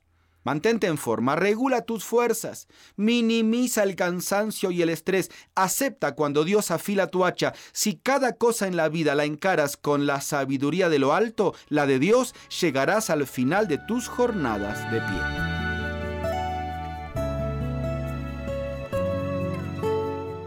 Usted puede conseguir estas mismas reflexiones como texto de lectura para cada día del año adquiriendo el libro devocional Una pausa en tu vida. Si desea saber más de nuestro ministerio, visite nuestro sitio en internet unapausaentuvida.org. Gracias por escucharnos. Muy buenos días, hermanos queridos. Estamos nuevamente juntos para abrir la palabra de Dios y vamos a orar pidiendo al Señor que nos guíe en este momento.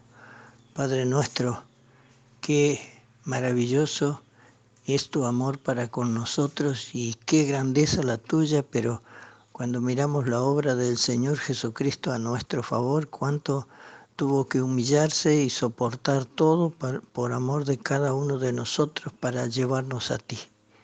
Era necesario que Él fuera a la cruz y por eso te damos gracias, porque solamente por Él y para Él eh, todas las cosas fueron hechas y la salvación nuestra también. Qué bendición, qué amor el tuyo.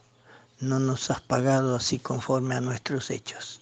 Gracias. Guíanos en este momento para que al meditar en, la gloriosa persona del Señor Jesucristo podamos rendir toda nuestra gratitud y nuestra adoración.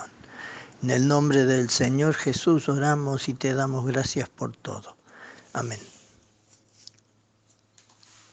Quiero que miremos lo que dice el apóstol Pablo cuando escribe a los colosenses con respecto a la plenitud de vida que tenemos en Cristo Jesús en el capítulo 2 de Colosenses y en el versículo 13, después de decir lo que el Señor ha hecho y cómo cada uno de nosotros tenemos esa participación en Cristo, en el versículo 13 dice, y a vosotros, estando muertos en pecados y en la incircuncisión de vuestra carne, os dio vida juntamente con Él, perdonándoos todos los pecados, anulando el acta de los decretos que había contra nosotros, que nos era contraria, quitándola de en medio y clavándola en la cruz, y despojando a los principados y a las potestades, los exhibió públicamente triunfando sobre ellos en la cruz. Qué obra magnífica que hizo el Señor Jesucristo allí en la cruz del Calvario. Es una, una victoria total. Hizo esto, despojó a los principados y a las potestades y los exhibió públicamente, triunfando sobre ellos en la cruz. Todo eso que había en contra de nosotros, el acta de los decretos y todas estas cosas, eh, Él los exhibió públicamente. ¿Por qué? Porque pagó el precio de nuestro rescate con su propia vida. Y cuando nosotros miramos Hebreos 2.14, allí el escritor a los Hebreos dice, por cuanto los hijos participaron de carne y sangre, él también participó de lo mismo para destruir por medio de la muerte al que tenía el imperio de la muerte, esto es al diablo, y librar a los que por el temor de la muerte estaban durante toda la vida sujetos a servidumbre.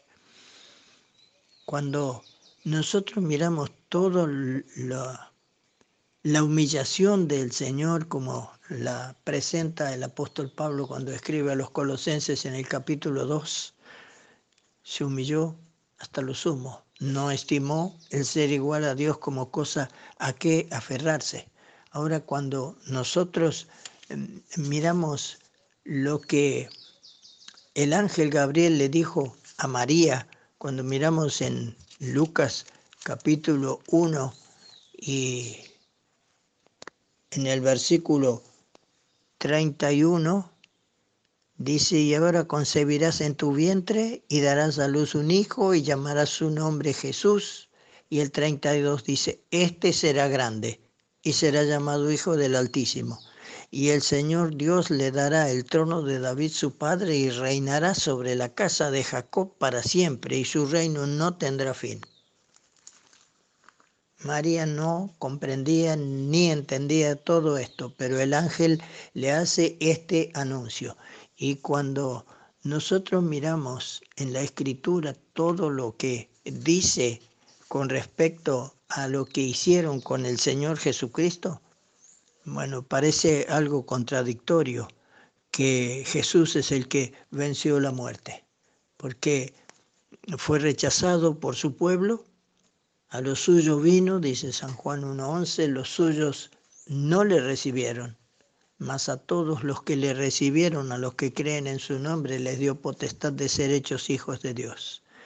Así que fue rechazado por su pueblo, traicionado por Judas, abandonado por sus discípulos, lo vemos allí en Mateo 26, 56, sentenciado a muerte por el gobernador romano Pilato, y, bueno, aquello que fue dicho, este será grande y será llamado Hijo del Altísimo.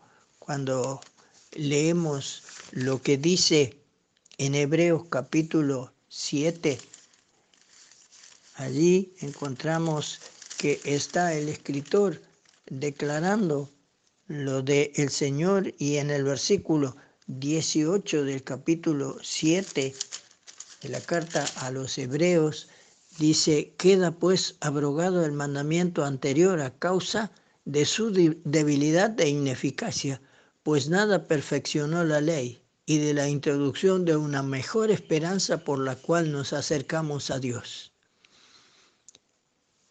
Allí vemos cómo aquello anterior quedó abrogado. Ahora está presente Cristo y está llevando a cabo esa obra de nuestra eterna redención. Y aquellos le rechazaron, se burlaron, le despreciaron, no le aceptaron. Y si miramos lo que dice eh, Hebreos 10, 4, dice, porque la sangre de los toros y de los machos cabríos no puede quitar los pecados. No podía aquello, no podía quitar. Y Juan cuando lo ve al Señor Jesucristo viniendo hacia él, dice, he aquí el Cordero de Dios que quita el pecado del mundo. Gracias a Dios porque Él hizo esta obra maravillosa y decimos, eh, parece algo contradictorio mirar en la Biblia todo esto que está diciendo, porque el Señor fue rechazado y despreciado así. Ah, aparentemente todas las esperanzas de los que creían en él estaban perdidas, parecía, como dijeron, ¿se acuerdan aquellos en el camino a Emaús que encontramos en Lucas capítulo 24 y, y en el versículo 21? Nosotros creíamos que Él era el que iba a redimir al pueblo de Israel y hoy es ya el tercer día que está muerto, parecía que todo eh, se había terminado. pero la realidad, el que estaba allí clavado de pies y manos, eh, en la más grande debilidad, como dice Pablo cuando escribe a los Corintios, fue entregado y muerto en debilidad, pero resucitado con poder. Allí obtuvo la victoria definitiva el Señor. Antes de morir, Jesús exclamó, consumado es. Había llevado a cabo la obra que el Padre le había encomendado. Y después, dice, entregó su espíritu a Dios su Padre. Entró voluntariamente en la muerte. Él dijo, nadie me la quita. Yo de mí mismo la pongo. Tengo poder para ponerla, tengo poder para volverla a tomar. Incomprensible para nuestra mente limitada, pero maravillosa obra, glorioso Salvador, porque Él hizo la obra que el Padre le había encomendado. Y nos trajo a nosotros la bendición que ahora tenemos. Poder llamar a Dios como nuestro Padre. Poder saber que el Señor Jesucristo es nuestro Salvador, el Todopoderoso, el que venció la muerte y al que tenía el imperio de la muerte, el que triunfó en la cruz, aunque parecía que todo había terminado, pero venció por medio de la muerte al que tenía el imperio de la muerte. Por eso digo que parece algo incomprensible para nuestra mente porque eh, con la muerte, vencer la muerte? Sí, porque Él es el Todopoderoso. Era imposible, dice Pedro, que fuese retenido, retenido por la muerte, porque Él es el autor de la vida. ¡Ja, ¡Qué bendición conocer al Señor! Nada lo detuvo en su amor por Dios y por nosotros. Nada.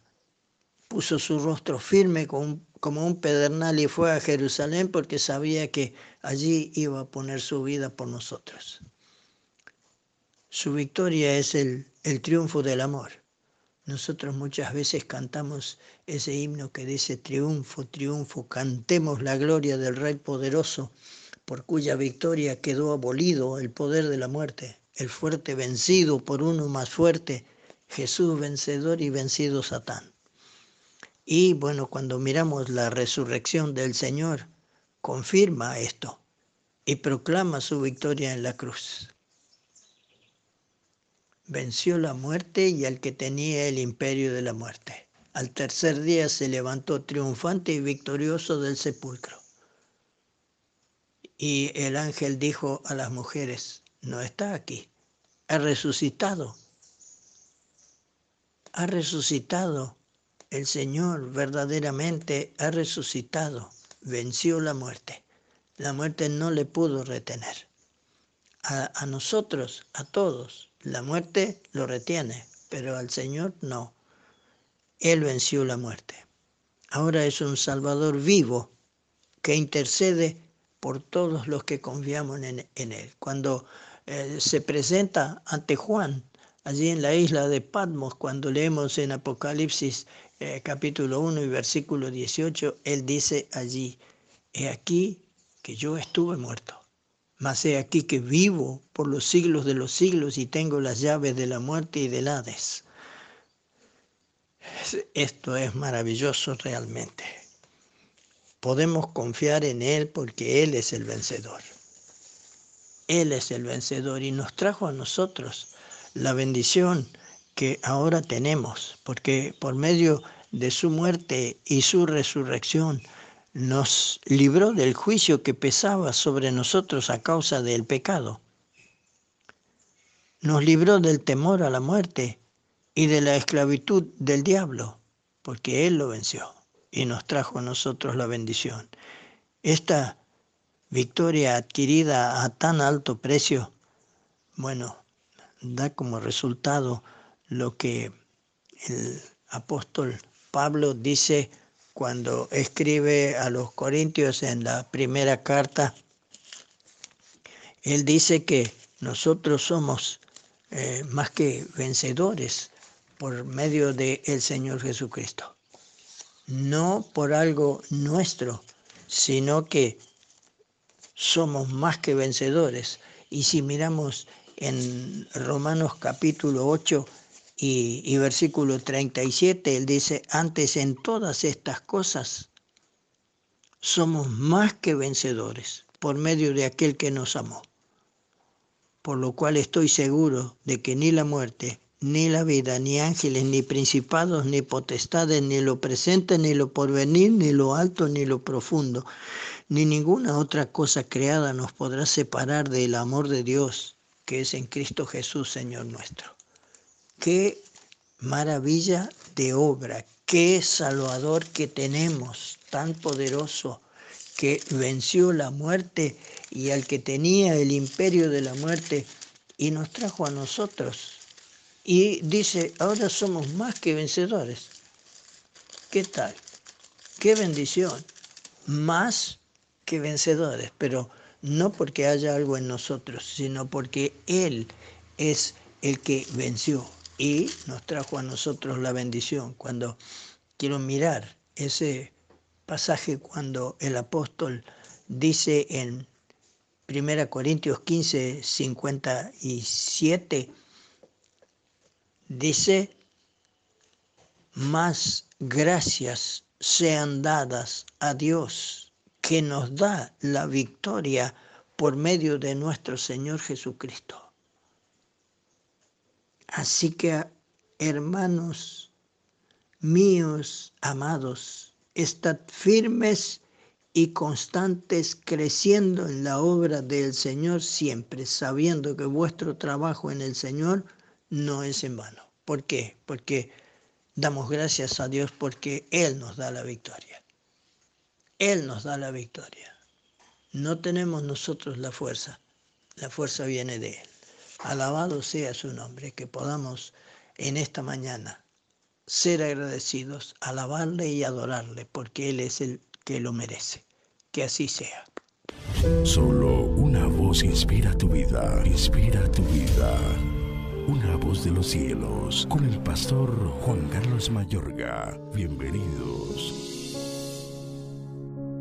El cual, siendo el resplandor de su gloria, y la imagen misma de su sustancia, y quien sustenta todas las cosas con la palabra de su poder. Hebreos 1.3. Confesando, recibes y cuidas lo que pidas en oración. Mi amable oyente, Dios sustenta todas las cosas por medio del poder de su palabra. Él dijo y el universo apareció. Es más, Él continúa diciendo y el universo continúa en funcionamiento. El principio es este. Cuando en oración pides por alguna cosa, tú debes empezar a hablar de eso como si ya estuviera. Igualmente, tú debes continuar hablando para ver su manifestación.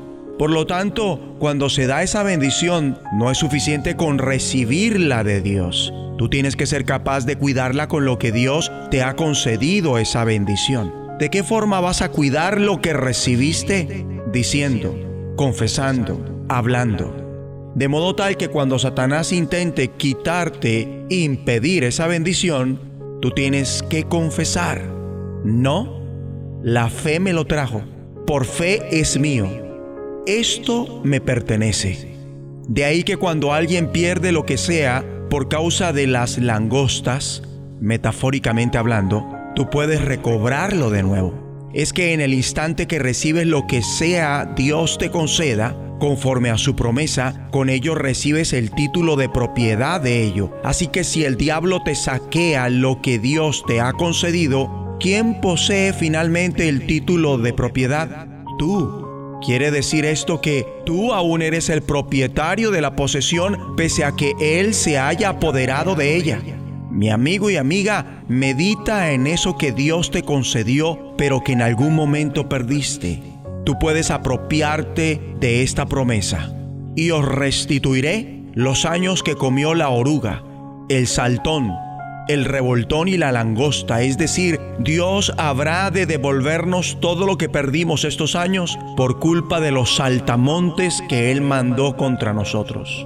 Por lo tanto, tú te puedes valer de tu fe para empezar a esperarlo. En cada momento que tú hables de ello, estarás más cerca de alcanzarlo y en el momento que llegue de vuelta, llegará multiplicado de una manera u otra. Satanás pierde si te saquea lo que Dios nos ha concedido, porque Dios nos lo multiplicará. Si tú esperas lo que Dios ha prometido, lo obtendrás. Si no lo esperas, no te vendrá. Oremos de acuerdo. Dios Padre, gracias por enseñarme a orar. Gracias porque muchas de las cosas que ya te he pedido en oración las recibo. Declaro que vienen en camino, las espero. Y las cosas que te he pedido y ya me has concedido, el diablo no me las puede quitar. Satanás, las bendiciones que tengo y que Dios me dio en oración, la fe me las trajo, por fe son mías. Estas me pertenecen, así que no las puedes saquear. Y todo lo que Dios me concedió y que en algún momento perdí, lo recupero multiplicado desde ya, porque todo lo que la langosta se comiere, Dios lo restaurará. Ciertamente vendrá, no tardará, en el nombre de Jesucristo de los cielos, escúchanos, será de bendición para tu vida. De bendición para tu vida. Un mensaje a la conciencia. Un momento de reflexión en la vida diaria. Escúchelo hoy en la voz de Carlos Rey. En este mensaje tratamos el siguiente caso de una mujer que descargó su conciencia de manera anónima en nuestro sitio conciencia.net, autorizándonos a que la citáramos. Tengo un niño de seis años que es muy inteligente y muy extrovertido. Siempre me pide dinero. Muy pocas veces le doy, solo cuando puedo. En estos días llegó de la escuela comiendo helado y yo no le había dado dinero. Le revisé los bolsillos y para mi mayor sorpresa tenía unos billetes. Luego de decirme varias mentiras, me dijo que los había sustraído de una cajita donde guardo un dinero. Eso me entristeció mucho. No le pegué porque le prometí que si me decía la verdad, no le pegaba. También me confesó que era la segunda vez que lo hacía. Eso me preocupa mucho. ¿Qué me aconsejan? Este es el consejo que le dimos. Estimada amiga, lo más importante de la información que nos dio es la edad de su hijo, ya que nuestra respuesta a su caso sería muy diferente si su hijo fuera mayor. Pero a los seis años de edad, los niños, aun los que son muy inteligentes, no tienen la capacidad intelectual de comprender cuestiones morales tales como la mentira y el robo.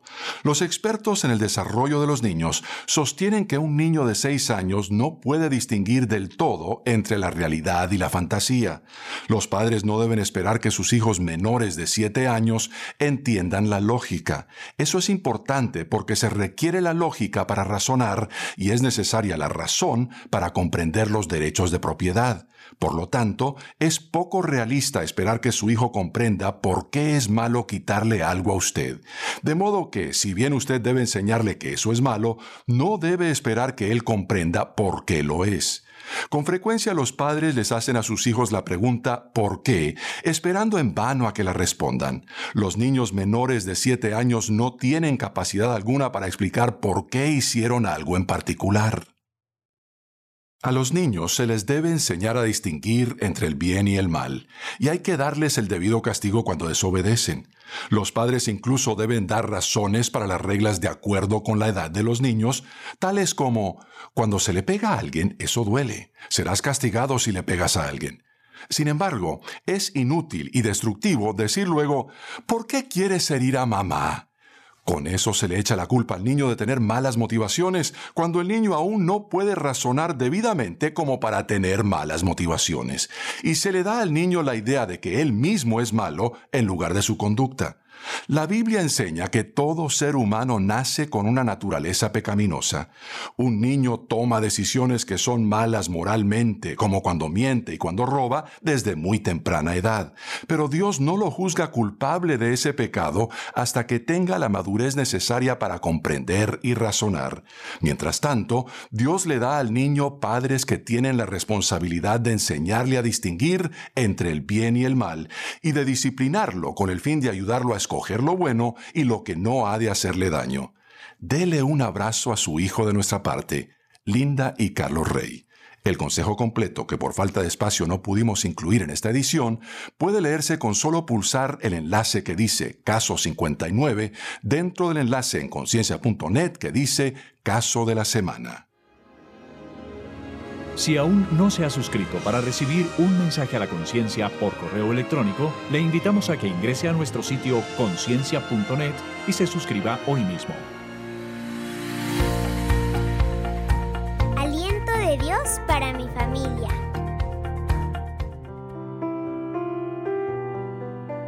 Ante una o muchas puertas cerradas, solo Dios tiene la llave y el poder para abrirlas. ¿Qué tal? Sé que no alcanzo a compartir la emoción que siento cuando leo Josué capítulo 6. Son las instrucciones que Dios dio a Josué, a su ejército y a todo el pueblo para entrar a Jericó. Un asunto muy importante es que no se trataba de cualquier ciudad. Lo más impresionante de la estructura de Jericó era el inmenso muro que rodeaba todo el poblado. Tenía 5 metros de alto y 3 metros de ancho.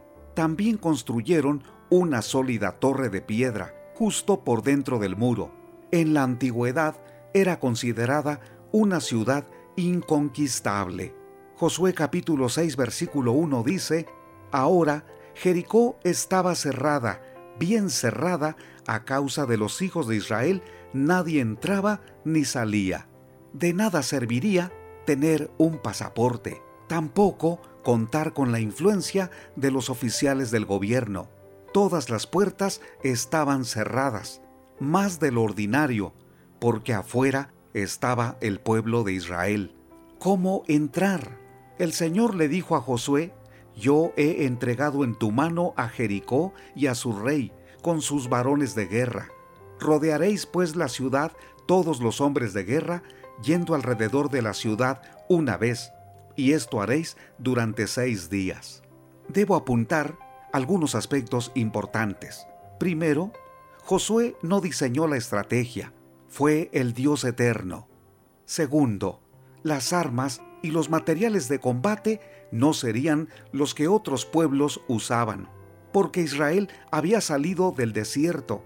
La única experiencia que tenían era soportar el intenso frío o el calor.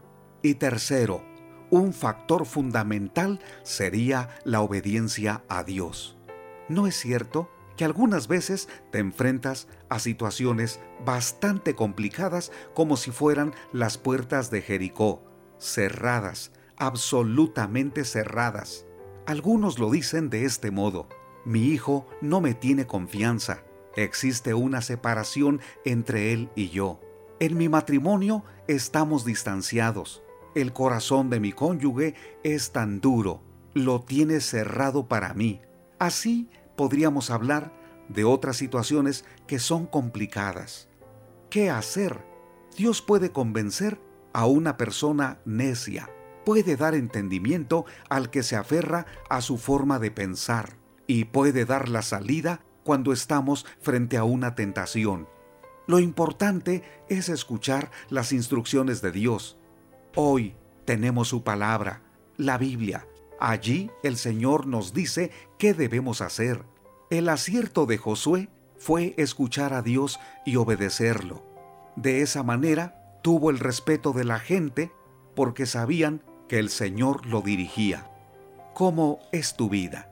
¿En tu casa o en tu trabajo te respetan porque saben que tomas buenas decisiones? Especialmente que consultas a Dios. La Biblia dice que Dios es el mismo ayer, hoy y por siempre.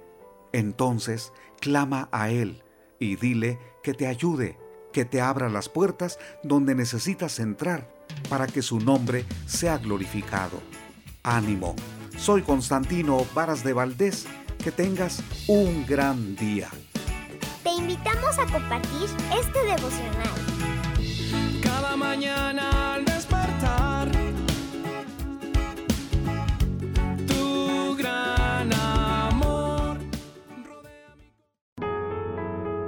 Estás escuchando Tiempo devocional, un tiempo de intimidad con Dios.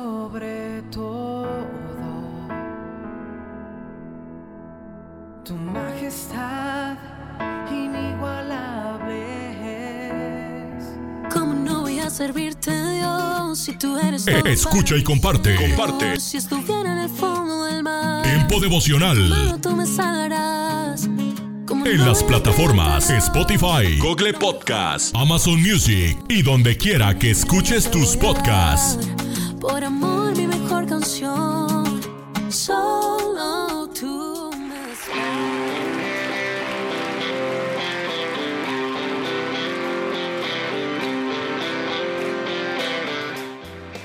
En Iglesia Puerta Abierta tendrás un nuevo comienzo. Ven con toda tu familia, todos los domingos a partir de las 5 de la tarde. Iglesia Puerta Abierta, nuevos comienzos.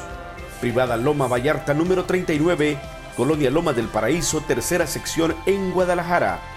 Para más información búscanos en Instagram o en Facebook como Puerta Abierta NC.